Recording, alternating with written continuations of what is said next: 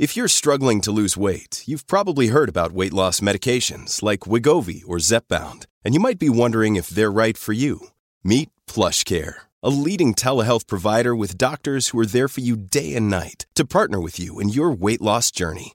If you qualify, they can safely prescribe you medication from the comfort of your own home. To get started, visit plushcare.com slash weight loss. That's plushcare.com slash weight loss. plushcare.com slash weight loss. Your brain needs support, and new Ollie Brainy Chews are a delightful way to take care of your cognitive health. Made with scientifically backed ingredients like Thai ginger, L-theanine, and caffeine, Brainy Chews support healthy brain function and help you find your focus, stay chill, or get energized. Be kind to your mind and get these nootropic chews at ollie.com. That's O-L-L-Y.com. These statements have not been evaluated by the Food and Drug Administration. This product is not intended to diagnose, treat, cure, or prevent any disease. Por favor, ¿le puedes decir a nuestro redactor jefe que deje de hacer el ridículo y pare de aparecer en todos los capítulos al lado mía? ¿Qué redactor jefe? ¿Qué dices? Pero si en este podcast solo estamos nosotros dos. Me refiero al chico ese rubito que sale siempre al lado mía, ese pesado que intenta robarme protagonismo. Quiero que desaparezca ya. ¿Te refieres a mí? Veo que lo vas captando.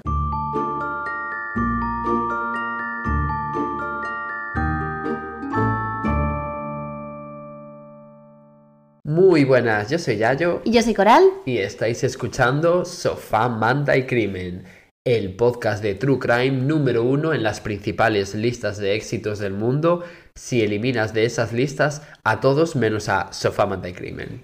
El podcast más exitoso del mundo si solo tenemos en cuenta a todos los podcasts que están presentados por un chico que se llama Yayo y una rubia teñida que se llama Coral. El mejor podcast de todos los tiempos si por todos los tiempos te refieres a una realidad alternativa en la que solo existe nuestro podcast.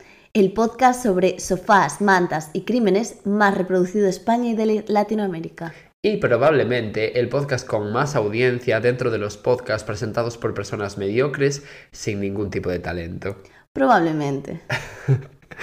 Cómo nos gusta insultarnos a nosotros mismos, ¿eh? Por eso apenas tenemos haters en realidad o, o comentarios como negativos. Porque total, ya ven que somos eh, absolutamente realistas, entonces sienten lástima por ello. Ya, puede ser que tengas razón.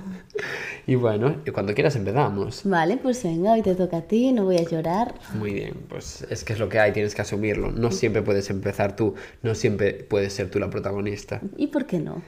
Te lo digo yo, porque a veces me toca a mí. Persigue tus sueños. Mi sueño es este, no me juzgues. A ver, ¿qué caso nos traes hoy entonces? Antes de nada, no me mates, ni tú ni nuestra audiencia, porque mi caso de hoy es bastante corto. Ya Ah, aviso. Vale, pensé Ah, que era sin resolver. No, es, está resuelto. Vale. Pero no es de los largos. Con lo ¿Y es cual, reciente? bueno, ya lo descubrirás. Vale. Poco a poco. Además, es un caso mexicano. Y es súper, súper interesante. Hacía mogollón de tiempo que no hacíamos un caso mexicano. Sí, y además que- a nuestra audiencia le encantan los casos sí, mexicanos. sí que es verdad, ¿eh? Y ya digo, eh, es un caso súper, súper interesante, así que yo creo que os va a molar a pesar de que, de que es bastante cortito. Así que bueno, allá voy. Venga, ánimo. Mi historia está protagonizada por Rafael Pérez Hernández. Este señor nació en 1905 en Jalisco. Como te gusta Jalisco. es que ya no es el primer caso. Perdona, pues como tú Barcelona, guapísima, cada uno tiene su ubicación. En plan, la mía es Jalisco. Y bueno, antes de, de continuar, eh, sí, efectivamente estoy acatarradísimo. Por si pensáis que de repente, no sé, se me ha metido una mofeta dentro de la nariz. No, es, es mi voz actual. Pero bueno, es lo que putísimo hay. Cosas de trabajar en pediatría. Dale. Pero bueno, ya digo. A pesar de que el caso sea de 1905, tranquila que los hechos son mucho más Ah, recientes. 1905, muy bien. El chico nació ahí, pero ya digo, el caso es mucho más Madre reciente. mía, el mío es de ayer. Joder, no me lo creo. Sí, ¿De qué? ya lo verás. Sí o sí. Bueno, concretamente hablamos de los años 40 y 50. O sea, este caso es de los años 40 y 50. ¿Vale? Pero antes de contar nada, ya sabes, lo de siempre. Voy a poneros en un poquito de contexto. Lo No que más nos gusta. Pero tal. Contextualizar todo. Sí, buah, pues el otro día recibimos un comentario de un chico que decía que deberíamos de contextualizar más las cosas. Perdón, que me tengo que remontar a la antigua Grecia a partir de ahora. En plan, pues mira, eh, los corintios, ¿sabes? Iniciaron todo este caso de asesinato a, a no sé quién. Es que yo flipo. Bueno, en fin. Rafael, como ya dije, nació en Jalisco y cuando tenía solo 10 años, en 1915, perdió el brazo izquierdo en un accidente ferroviario. Vale. Como quien pierde el móvil, él perdió un brazo. Exactamente, pues se quedó con un solo brazo, el pobre señor, y es lo que putísimo hay. La vida a veces te golpea y no sabes por dónde. Vale. En este caso, pues por un brazo. Después de dedicarse a trabajos esporádicos muy diversos, como yo que sé, de repente pintor, de repente vendedor de leña, de repente conductor profesional de aeronaves propulsadas por antimateria. Ay, como yo, Sí, que me gusta igual. ser todo y nada a la vez. bueno, esta última puede que me la haya inventado un poquito, pero bueno, bueno. pues me que- gusta. Ojalá, es que en realidad me molaría mil. El caso es que después se intentó casar con una mujer aleatoria que no nos interesa en esta historia. Pero por lo que sea, ese matrimonio nunca llegó a producirse. Supongo que, yo qué sé, porque fue la húngara a impedir esa boda. Podemos fingir. Tengo que impedir todo. En fin. Poco después de ese intento fallido de matrimonio, Rafael conoció a la que terminaría siendo su esposa, a Sonia María Rosa Noé, que era una mujer de ascendencia vasca, preciosa, rubia y de ojos azules. Flipo, ¿eh? Sería preciosa ella, pero el nombre no. No, el nombre no, pero es que claro, eh, yo te hablo del año 1915 o por ahí.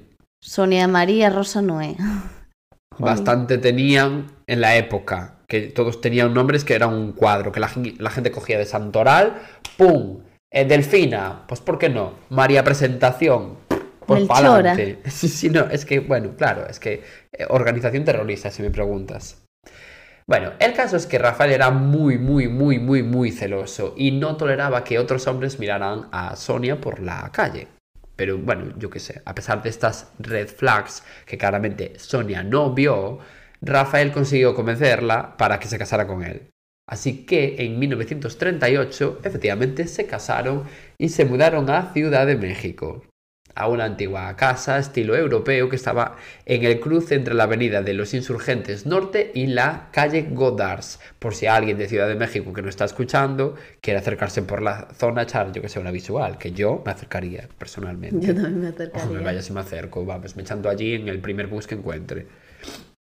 Bueno, el matrimonio entre Rafael y Sonia fue relativamente, recalco, relativamente feliz y estable durante los primeros años. Rafael se decía de él, bueno, pues que era un hombre muy tranquilo, bastante hermético y con fuertes ideales. Que, no sé, me parece un poco como biográfico eso, ¿sabes? Como en plan, como si te preguntan a ti la biografía de Tinder, que hables de ti mismo. Y dices, pues soy una persona hermética, con fuertes ideales, ¿sabes? Es que me lo imagino un poco así, porque qué clase de descripción es esa. Bueno, además se dedicaba a distribuir raticida que fabricaba él mismo en su puta casa. Ah, O sea, su trabajo era ese. El emprendedor. Pues sí, la verdad. Me pareció bastante divertido en realidad. O sea, o sea, es un trabajo que yo podría tener, pienso. Sí. Fabricar raticida. Creerte que estás en Breaking Bad. Exactamente. Vale. Y con ello matar a gente. Bueno, eso no era necesario. Que por cierto, esa casa era conocida como la casa de los macetones, porque parece ser que tenían el jardín y en la entrada de la casa varios macetones gigantes como adorno. La verdad es que estaba la gente, uff, Como piensa, como crea, innovador. es que es increíble. Dice, uff, una casa con unas ma- macetas gigantes, ¿cómo la podemos llamar? Casa de los macetones. ¡Pum! Y alguien dijo, Y luego le dolía el cerebro de tanto pensar. Absolutamente. Bueno, Rafael era una persona bastante peculiar, por lo que se decía en la época. Te hablo del año 1938. Vale. Imagínate lo peculiar que tienes que ser para ser peculiar en esa época. De hecho, Sonia y él, es que esto que te voy a decir ahora, es que te va a encantar tanto. eh, tuvieron en sus primeros años de matrimonio seis hijas y en vez de ponerles nombres normales de la época como yo que sé María e inserte aquí un nombre sacado del santoral cristiano o un nombre súper telenovelesco de repente como José Eduardo o Faustino Antonio decidieron bueno más bien Rafael decidió ponerle nombres de ideales y rasgos de personalidad. Ay, me encanta. De esta forma, los hijos se llamaban, atención, ¿eh? Indómita, libre, soberano, triunfador, bien vivir y libre pensamiento. Me encanta, me parece precioso. Es que de verdad, mi favorito tengo que reconocer que es bien vivir. Es que... A mí me gusta libre pensador. No, libre pensamiento. Es que Ah. si fuera rollo libre pensador, pues este chico es un libre pensador. No, no, no. El concepto libre pensamiento. Es que Ah, bueno, también me gusta. yo a favor, la verdad, de todos y cada uno de ellos. Sí, se lo compro. Son todo lo que está bien en esta vida, siento. El caso es que, como bien dije antes, su matrimonio fue funcional y relativamente normal los primeros años. Pero entonces a Rafael se le empezó a ir la pinza, de forma que en 1941 aproximadamente, porque es difícil, sabes, como decir el año en concreto por la falta de información sobre este caso. Pero bueno, eso, sobre el año más o menos 1941 se calcula que Rafael decidió encerrar a toda su puta familia en casa. O sea, quiero decirte, aislarlos del mundo exterior, en plan, los encerró en su casa, no los dejaba salir. Hola. Y encima hay uno que se llama libre pensador. Sí. Libre. No, no, libre pensamiento. Libre, da igual. Y bien Otra vivir. vez aclarando. Vale, libre. Bien Que no le vivir. cambies el nombre al pobre chaval. Chavala, chavale. Eh, libre, vivir. Y, y vas y los encierras. No, y triunfador. Un poco irónico. y eh, también. indómita. También. Que bueno, ¿hasta qué punto eres indómita si te han encerrado en una sí, casa? sí, cierto. Quiero decirte. El caso es que como Rafael eh, trabajaba en casa, fabricando el raticida este que vendía a los vecinos y tal, pues tenía muchísimos clientes, porque no había muchas personas en la zona que se dedicaran a eso. Y además supongo que por la época venga ratones y venga movidas que necesitaran de algún tipo de insecticida. Así que Rafael puso a todos sus hijos a ayudarle en, en larguísimas jornadas de trabajo para hacer el veneno este, ¿sabes? O sea, quiero decir, el raticida. Y ojo, ¿eh? porque te hablo de que todos estos niños eran súper pequeños. O sea, quiero decirte, alguno de ellos no tenía ni cuatro años. Y a ver, el veneno ese también tendría unos químicos peligrosos Exactamente. para las Yo- personas. Yo me imagino que sí, ¿eh? y, pero es que aunque no lo tuviese, pones a trabajar, yo que sé, 12 horas al día a tu niño de tres años y medio, ¿sabes? Que, No, aparte. que a ver, mm, es heavy, ¿qué haces? Sí. Y encima encerrado a- al pobre libre pensamiento. Y bueno, dirás, ¿qué hace? ¿Por qué decidió encerrar a toda su familia? ¿Simplemente para conseguir mano de obra barata como si fuera el dueño de una gran empresa textil de vacaciones en Bangladesh? Gracias por no quitarnos patrocinios. Bueno, pues no. Realmente el motivo que decía él es que el mundo exterior era malvado y estaba corrompido, y si mantenía a su familia encerrada podría crear como una nueva estirpe de personas puras, inocentes y buenas gracias a su disciplina, que era todo el rato contradictoria e improvisada. Quiero decirte, ahí no había absolutamente nadie al volante. No, no tiene pinta tampoco. No. Con lo bien que me estaba cayendo con los nombres. Bueno, pues no, no, no. y con su imperio de raticidas. Claro, pero es que tú piensas que, claro, él quería que el libre pensamiento pudiese libre pensar. Entonces, pues, claro, el mundo lo iba a corromper, no sé qué, va, lo encierro. Y así no arriesgo. Entonces, ese era pues su punto de vista. Pensamiento sí, libre no. Exactamente. Bueno, pues por supuesto decidió tapiar todas las ventanas de la casa con tablones de madera que su mujer y sus hijos no, bueno, sabes, como que no, para que no pudieran asomarse a la calle ni interactuar con nadie.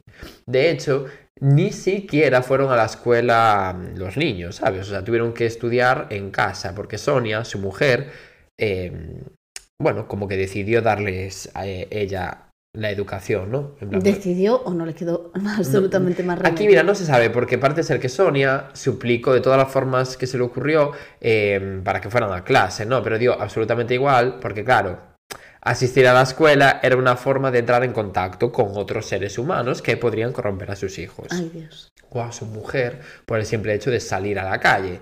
Todo muy normal como puedes comprobar, pero vaya, cero sorpresas en una persona que decide ponerle indómita o triunfador de nombre a sus hijos, Eh, que me gusta. que ni que fueran protagonistas de una película de Pixar sobre trastornos de la personalidad. Bueno, Y ahora hay un detalle en la historia que realmente tiene dos versiones, que es lo que tú me, me, estabas preguntando. Por un lado, hay quienes dicen que Rafael capacitó él mismo a su mujer para educar a sus hijos en casa, para garantizar que no los llevaba por el mal camino. Y hay quienes dicen que fue la propia Sonia, por iniciativa propia, la que decidió enseñar a leer y escribir en casa a los niños, para, bueno, yo qué sé, pues para que pudieran desarrollarse de alguna forma. No se sabe exactamente quién fue primero, si el huevo o la gallina. Da un poco igual, la verdad. Pero sea como sea, esos niños fueron educados en casa como buenamente, buenamente pudo Sonia. Da igual que primero le diese la información el señor, o sea, Rafael a Sonia y luego Sonia a los niños que directamente Sonia por iniciativa propia. Y, pero bueno, yo quiero pensar que fue Sonia por iniciativa propia, ese señor que o sea, en plan, es que qué clase de versión de mierda es que eh, se sacrificó eh, Rafael y le transmitió sus conocimientos a Sonia para que Sonia se los transmitiera a los niños. Oye, pues igual Sonia sabía leer y escribir. No sé, se me ocurre. ¿Qué pasa? Que ahí el único culto puede ser Rafael. Es que no sé, me parece un poco aleatoria esa versión. Además, eh, Rafael los introdujo a la religión cristiana y les enseñó a hacer eh, cuentas para que así ayudaran en su negocio de venta de veneno. O sea, encima, o sea, encima lo poco que ese señor les debió de enseñar era como para que funcionara bien su empresa. ¿Sabes lo que te quiero decir? No, no, si Rafael tonto no era. No, la verdad que no. Además, Rafael solamente alimentaba a su familia con avena y frijoles, una dieta que supuestamente fomentaría la espiritualidad. O, dicho de otra forma, para ahorrarse dineros. Porque el chico no cuela. ¿Espiritualidad de qué? lo que, pasa es que no te apetecía gastarte dinero, pues ser una buena cecina de león. ¿Sabes lo que te quiero decir? En fin. Sonia, indómita, libre, pensamiento, eh, soberano, triunfador y bien vivir, no tenían permitido salir a la calle, obviamente, durante todo el tiempo que duró este secuestro, ¿no? Que ya os diré un poco más adelante cuánto tiempo fue, porque no te me adelantes, que ya sé que estás deseando saber cuánto tiempo fue exactamente, pero ya lo diré. Vale. Y sí, voy a repetir todas las veces que pueda los nombres de todos esos hijos, porque es que, es que de verdad son todo para mí, desde que existen. Bueno, y por si fuera poco, con estar encerrados me refiero, Rafael los castigaba eh, si desobedecían alguna de las tareas y órdenes que les daba.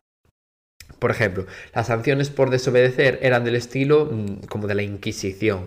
O sea, esto es literal, eh, me refiero, no, no es que me lo estoy inventando, es que sacaba los castigos de manuales de la Santa Inquisición. Así que te puedes imaginar el nivel de los castigos, como por ejemplo flagelaciones con cuerdas, o la introducción de agua por la boca con un embudo para provocar la sensación de ahogamiento. Qué horror. O sea, ese tipo de cosas les hacía a los niños, porque lo había leído en un libro. Claro, y que eran críos al final. Claro, es que muy pequeños todos, además. Y bueno, el caso es que se sabe que algunos de los hijos intentaron escapar, pero además de no conseguirlo, se les castigó cruelmente por intentarlo. Por ejemplo, Rafael además taladró eh, varias paredes de la casa para poder ver por los agujeros lo que hacían tanto Sonia como sus hijos, en plan para espiarlos y tenerlos vigilados en todo momento. O sea, horrible todo.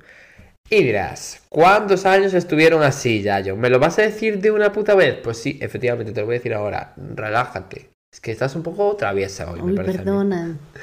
Estuvieron así 18 años, concretamente. Se tiraron así 18 años secuestrados por Rafael en su propia casa, hasta el año 1959.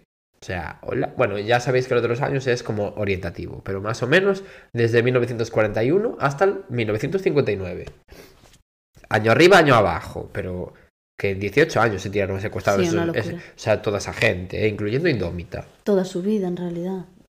Prácticamente, porque claro, encima era cuando eran muy pequeños, ¿sabes? Entonces eh, estuvieron encerrados toda su infancia y adolescencia. Bueno, a eso me refiero. Desde sí, sí, sí, todo lo que conocieron ellos como vida. Claro. Ese año, en 1959, un vecino que iba andando por las calles de Ciudad de México encontró en el suelo un mensaje escrito en un, papel. Anda. Que se utilizaba como para envolver el pan, ¿sabes? Mítico papel, así como marrón.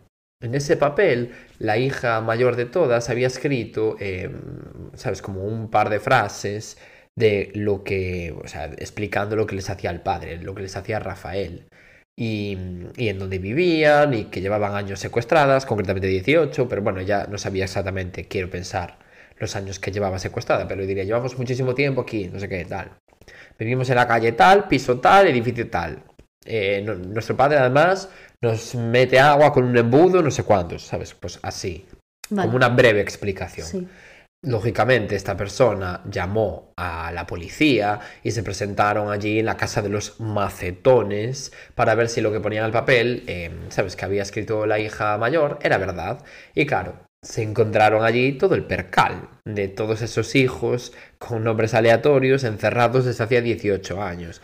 Además, por si había algún tipo de duda, los hijos y Sonia, obviamente, testificaron en contra de Rafael y de esa forma pudieron ser por fin libres después de 18 años de encierro. Bueno, menos mal, por lo menos. Sí, a ver, terminó bien en ese aspecto. Después del descubrimiento, la policía de Ciudad de México envió a Rafael al Palacio de Lecumberri, que era una cárcel que había allí hasta el año 1976, que fue cerrada, y se le acusó del delito de privación ilegal de la libertad a su familia, de portar armas de fuego sin tener licencia para ello y de forzar a todos los niños a trabajar todo el día, todos los días, sin descanso, cosa que obviamente también era ilegal, y más aún en caso de niños pequeños, quiero decirte, era trabajo infantil, que ya es ilegal de por sí, Hombre. imagínate en plan esclavitud. Y bueno, los, peri- los periódicos de la época decían que Sonia y los seis hijos tenían miedo y, y pánico en sus rostros, perdón, eh, por haber sido sometidos durante tantos años. Normal, es que al final como que llega un punto en el que supongo que ya normalizas todo eso. Claro, es que tú imagínate. Encima vestían ropa como súper anticuada, cortas de pelo caseros, no tenían modales, eran tímidos y se espantaban ante cualquier estímulo del, del mundo exterior, sí. Y durante el juicio, bueno, Rafael al parecer nunca sintió remordimiento. O sea, jamás. Aunque sobre esto no hay consenso porque algunos periódicos decían que pidió perdón a su familia y tal. Así que vete tú a saber lo que pasó realmente porque claro, es que estamos hablando del año eh, del que estamos hablando. Pero, sea como sea, dudo que cuando secuestras durante 18 años a alguien te arrepientas así, eh, porque sí, en cuestión de semanas. Más bien me tiene pinta de que en el caso de que pidiera perdón, tuviese algo que ver con que le han pillado. Ya, si no, tú, hombre. en plan, uy, mira, secuestré 18 años a, a mi familia, eh, me pillan el 1 de enero y yo el 8 de enero estoy súper arrepentido y les pido perdón. Chico, no cuela. ¿Qué No, quieres que te diga? Mucho no. De hecho, Rafael llegó a decir que todo se trataba de un complot entre su esposa e hijos para robarle todo el dinero que había ganado en su vida, vendiendo ratipron, ¿sabes lo que te quiero decir? Y en fin, Rafael Pérez Hernández murió en noviembre de 1972 y ¿por qué dirás? Pues porque un día no aguantó más y con una cuerda se ahorcó en su celda de prisión. Anda. Y como curiosidad, existe una película mexicana que está basada en esta historia y que se llama El Castillo de la Pureza, que de hecho es el nombre con el que se conoce este caso, como podéis ver en el título, y por eso yo lo llamé así, no es porque estuviese yo jocoso, es que la peli se llama así, porque claro, este señor lo que perseguía era establecer pues esos cánones de pureza extrema en sus hijos y no sé qué, y por eso, pues El Castillo de la Pureza. Tiene sentido. Y hasta aquí mi caso de hoy. Espero que os haya gustado. Al final no fue tan corto, ¿eh? En realidad con la tontería. Muy fuerte, la verdad. Es que hola, que te encierre tu puto padre en tu casa durante 18 años. No es el primer caso que contamos así. También el monstruo este polaco, ¿cómo se llamaba? Bueno, no me acuerdo. Pero no llegamos a contarlo. Sí, sí, sí, hay un capítulo de él. Pues Tienes tu buena memoria. Fritzel o algo así. Mm, Ah, sí, Pues que ese le llevaba a paisa. los niños, a la mujer. Ese, ese paisa. Vale, vale, vale. Pues un poco similar en ese es aspecto. que llevan tantos. que no Ya, sí, no, ya, ya llevamos, yo que sé, igual 50 capítulos en total. Posiblemente. Mm, Cerca, mira, llevamos, este es el capítulo 20, más 25 que ya llevábamos, más el especial de Navidad y el de Halloween. Eh, bueno, Las matemáticas no son lo tuyo. 47. vale. Muy bien. Bueno, ahora me toca. Es tu momento de brillar, Es mi momento de brillar como la superestrella que eres. como la superestrella que soy y salir como si saliese de la puerta de lluvia de estrellas. Del armario. También. Bueno, hoy os voy a hablar de Ángeles, Amelia y Pepe Gutiérrez Ayuso, Bueno, que nada tienen que ver con la presidenta de Madrid. de la Comunidad de Madrid, muy bien. Exacto. Pues mejor que no tengan que ver. Los tres hermanos tenían entre 71 y 79 años y vivían juntos en una casa de ladrillo de dos alturas al noroeste de Morata de Tajuña, Bueno, en Madrid. vale. Luce un sitio de urbanización de multimillonarios. Pues no lo sé, la verdad, no investigué tanto. Podemos fingir que sí. Ángeles había sido profesora, pero ya estaba jubilada. Amelia estaba trabajando en un anticuario y Pepe tenía una discapacidad mental y no trabajaba. Vale, entonces no creo que sea una urbanización de multimillonarios. A ver, esta gente, he de decir que era una familia bastante acomodada. No les iba nada mal de dinero porque habían tenido como una herencia importante. Y bueno, les iba bien. Multimillonarios, entonces. No, tampoco. Una familia acomodada, pero que les iba bien y bueno, habían tenido suerte económicamente hablando. Multimillonarios. Bueno, vale, lo que tú quieras. Es que una persona si cobra más de 10 euros al mes ya para ti es multimillonario. Efectivamente. Vale. Pues bueno, desde 2017, o sea, hace casi 8 años, las hermanas Ángeles y Amelia tenían una relación con dos militares estadounidenses destinados en Afganistán. Ya me jodería. Bueno, pues ellas los habían conocido a través de internet. Es que vas a alucinar con los acontecimientos que suceden, sí. Todo empezó cuando Edward, el novio de la más pequeña de las hermanas de Ángela, le mandó una petición por Facebook. Este hombre la enamoró. Lo hizo hablándole de su sonrisa y de su belleza. Literalmente le dijo, el perfil, las fotos que publicas son tan hermosas como impresionantes. Tu sonrisa caprichosa me llamó la atención y vale la pena leer lo que publicas en tu timeline. Perdón. Eso decía uno de los primeros mensajes que le mandó. Un. Romeo Santos del Deli Plus. Bastante del Deli Plus. Sí. Y este militar le contó a Ángeles que la había encontrado por redes sociales mientras buscaba a un amigo suyo. O sea, lo típico de me saliste en sugerencias. Y le aseguraba que quería ser su buen amigo y le animaba a que se agregaran mutuamente para poder hablar. Vale. A pesar de que en un primer momento Ángeles no le hizo mucho caso, él insistió felicitándole el año nuevo, pues la mítica excusita. Ya. Y bueno, una cosa llevó a la otra y empezaron a hablar. Y él le escribió, estuve un rato mirando tu página, mirando tu hermosa foto. Me asombró la increíble belleza con la que Dios te creó. Me gustaría tenerte como amiga, le aseguraba. Perdón. Todo eso simplemente para que te acepte. Es Imagínate después. le había, no sé, corrompido el espíritu de Edgar Allan Poe. Exacto. Y bueno, en poco tiempo la mujer se vino arribísima y le dio su móvil y comenzaron a hablar a todas horas por WhatsApp. A su móvil, o sea, bueno, claro. Nada, iba a decir, pero ¿qué año era esto? En plan. 2017. Ah, Dios, es súper reciente. No, no, más reciente vas a ver qué es. Que te dije que era de ayer. De ayer Es no te estaba exagerando. No me lo creo. Bueno, veremos. Esto fue en 2017. Vale, vale, vale. Vale, luego te digo dónde estamos ahora mismo. Y bueno, empezaron a hablar a todas horas y después de un tiempo, Edward le contó a Ángeles que un compañero se había fijado en su hermana Amelia. Y esta empezó otra relación con el amigo de este, que era un capitán del ejército. Dios. O sea, muy fuerte. Sí, sí, sí. O sea, no se fijaban en un trabajador del McDonald's, No. no. Querían la buena vida. Hombre, por supuestísimo. Sí. Y bueno, de hecho, una de las hermanas llegó a hablar con el mismísimo Pedro Sánchez. Perdón.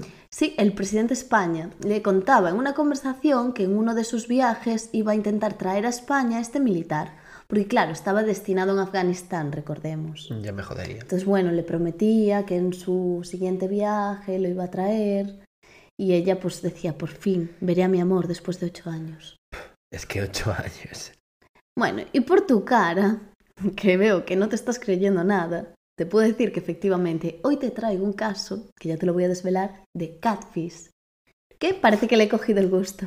Te encantan. La conversación con Pedro Sánchez tenía un montón de faltas de ortografía, pero bueno, aún así, la mujer seguía Ah, convencida. ah, vale, que fingía de verdad que era. O sea, la chica se había creído de verdad. A ver, ¿quién estaba fingiendo exactamente ahí de los dos? ¿El chico o la chica? Ahora te lo voy a contar. Vale. La conversación con Pedro Sánchez tenía un montón de faltas de ortografía. Pero ella estaba convencida de que el amor de su vida no la engañaba y que Pedro Sánchez solo tenía una misión, hacer que el amor triunfase.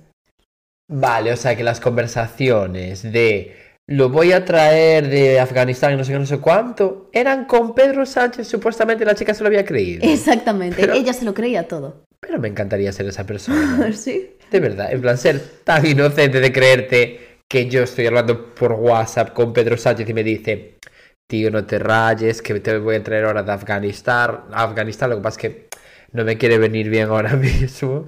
Pero yo te traigo para que puedas tener una vida feliz con Amelia. Claro, y además es que Y ella... que te lo crees. Sí, le enseñaba las conversaciones a la gente. Mira, mira, estuve hablando con Pedro Sánchez. Y la gente le decía, "Mm, a ver, quizás deberías de comprobar un ¿Cómo poco te lo eso". digo, amiga? Conversaciones, pues, bueno, con V. y ella, bueno, quizás Pedro Sánchez se saltó ese día la clase de lengua. Que te se lo creía todo. Y, y, y las conversaciones eran en plan, aquí tomando una pizza cojonuda. Ojalá, Aquí en el bar Luna, por favor. tomando una pizza. Ojalá, ojalá pusiera eso en las conversaciones de WhatsApp. Podemos fingir entre Sí. todos que sí. Podemos fingir que sí. Y bueno, evidentemente, como te decía, esto era un timo y las dos hermanas eran víctimas de una estafa, una estafa del amor. Piramidal, mi tipo de estafa favorita. Sí, un estafador del amor como mi ex. y vamos, si yo me creí sus mentiras, también esta mujer tiene derecho a creer que Pedro Sánchez es amigo íntimo de su novio, así que yo no la voy a juzgar. Pa'lante. Y bueno, todo el pueblo entero sabía lo que estaba ocurriendo con las hermanas y absolutamente todo el mundo les repetía que estaban riéndose en su cara. Pero ellas tenían cero dudas de los presuntos novios con los que estaban.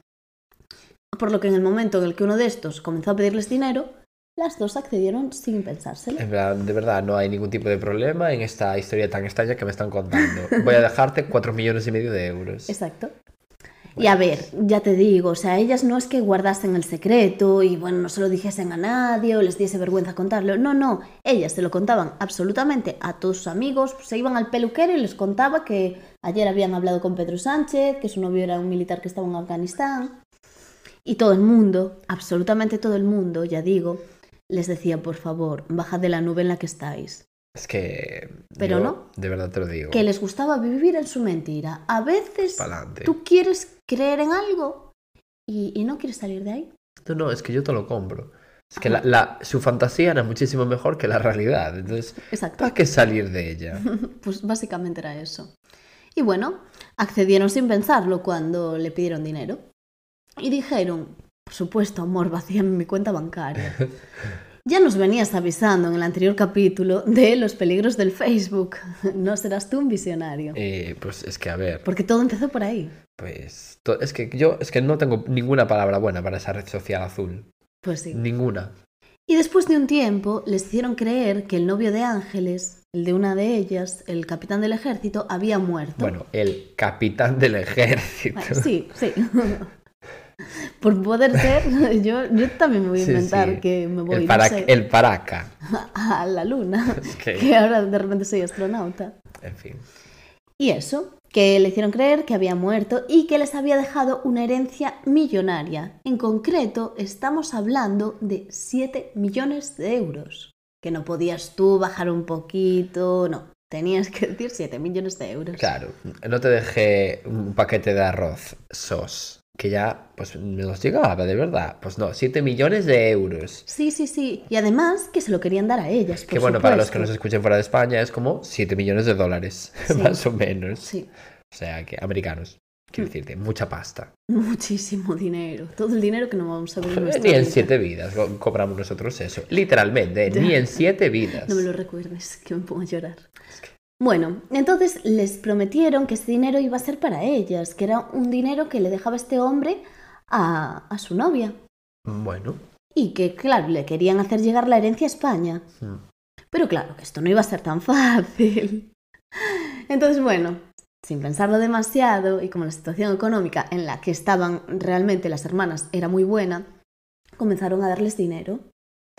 Ellos le decían que necesitaban dinero pues para todos La los papeleos. Sí, sí, que les Mm. ponían como muchas trabas para... Western Union cobra muchísimas comisiones, em, yo qué sé, palabras extraños que no entendemos ni vamos a recitar aquí. Y ellas dijeron pa'lante, ¿por qué no?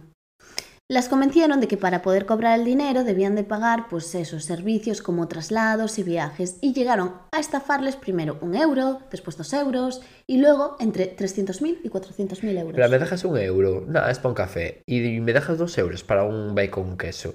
Ah, y me dejas 400.000, en plan, en ese plan. Entre 300.000 y 400.000, imagínate el dinero.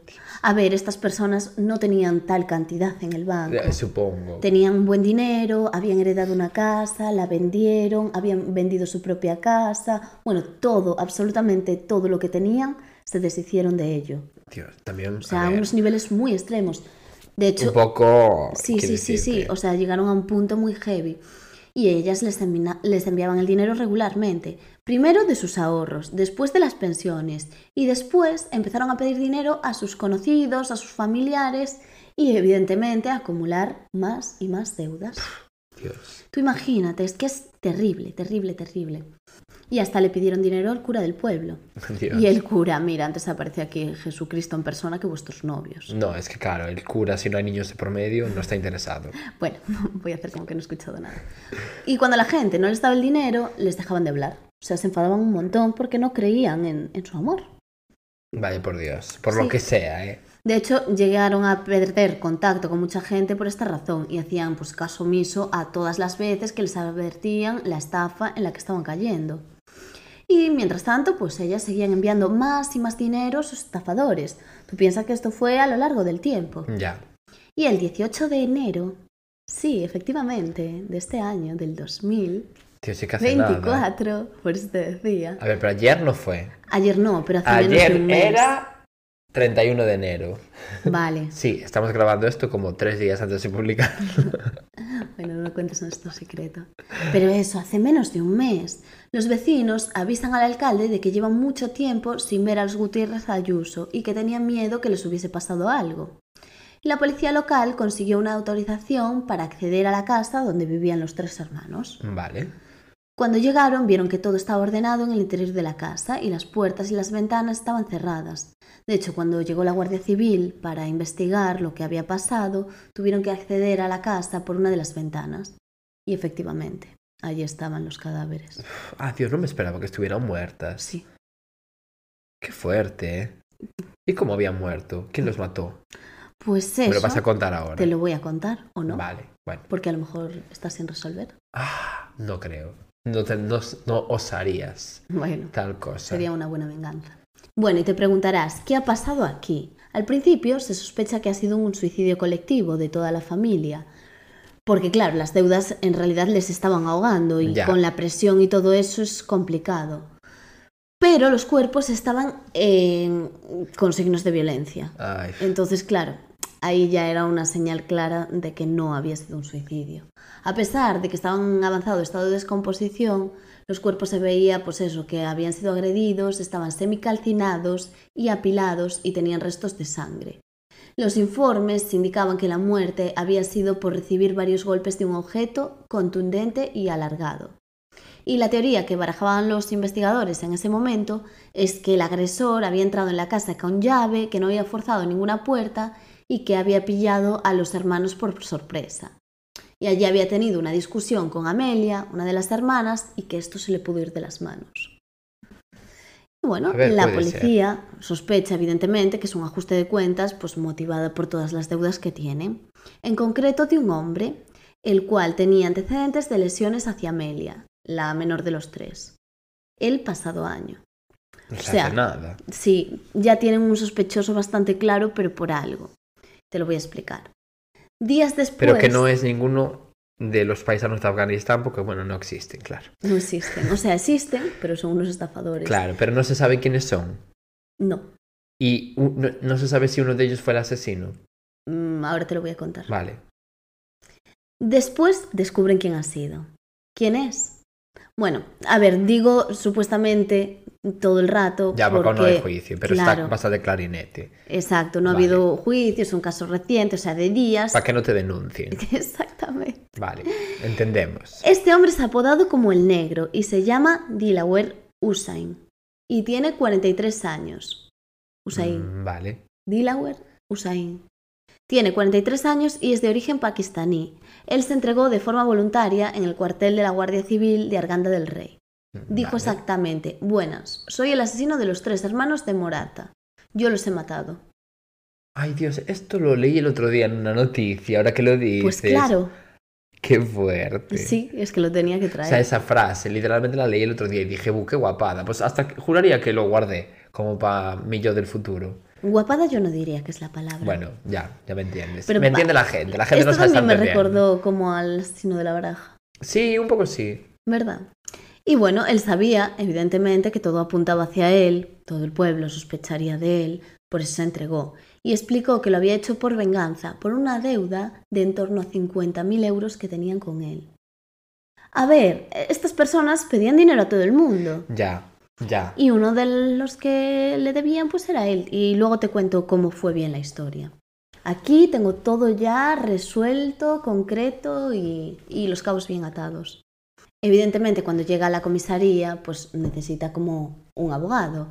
Entonces ¿Qué lo abogado? representa, lo representa un abogado de oficio y se acoge al derecho de no declarar.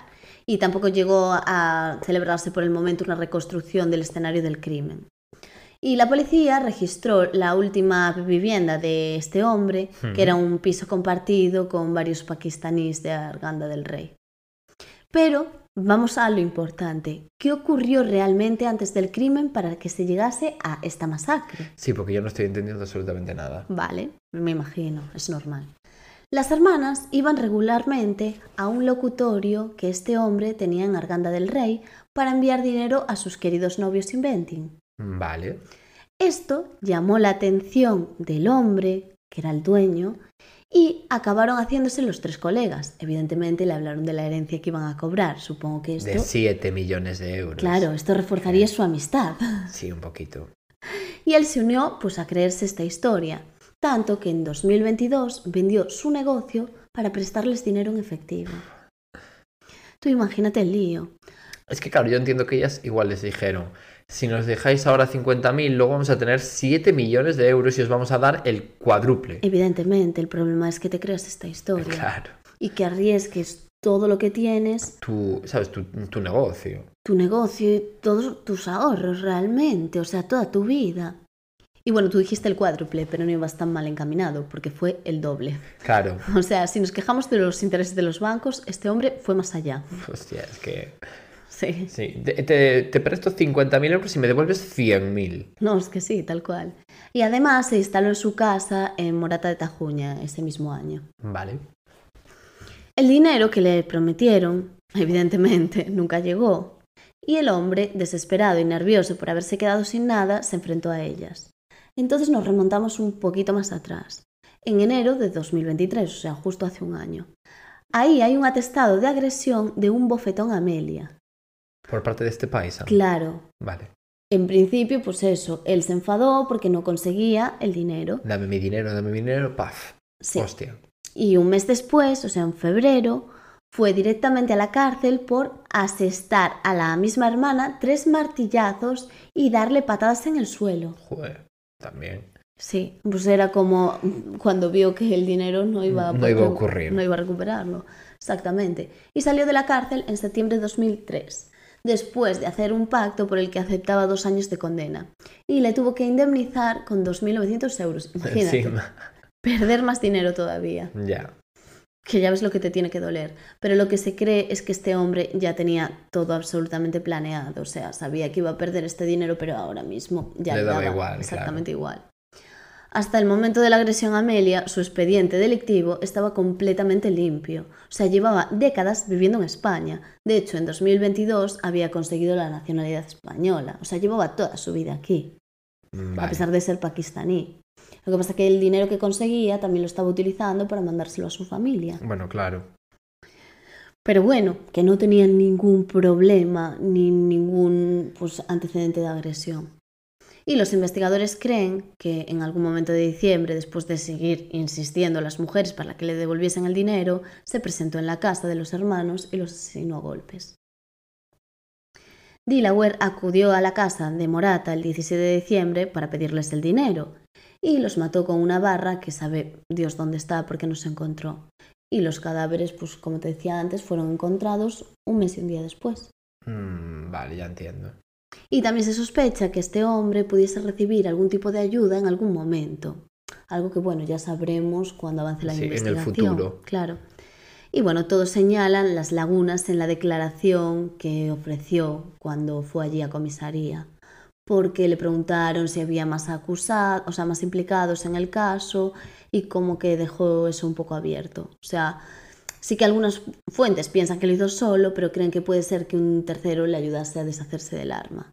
Porque bueno, cuando le preguntaban por esta solo daba explicaciones vagas que no dejaban encontrar la, el arma homicida. Ya. Y claro, a ver, si no hay arma pues es mucho más complicado todo, aunque bueno, él ya se está declarando culpable.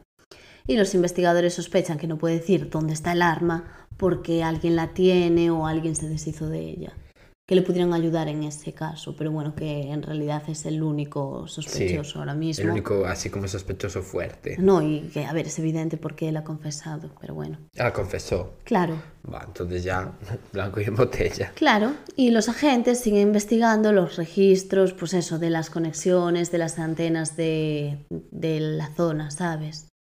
Y bueno, buscan pruebas de ese 17 de diciembre que permitan como cubrir esas lagunas.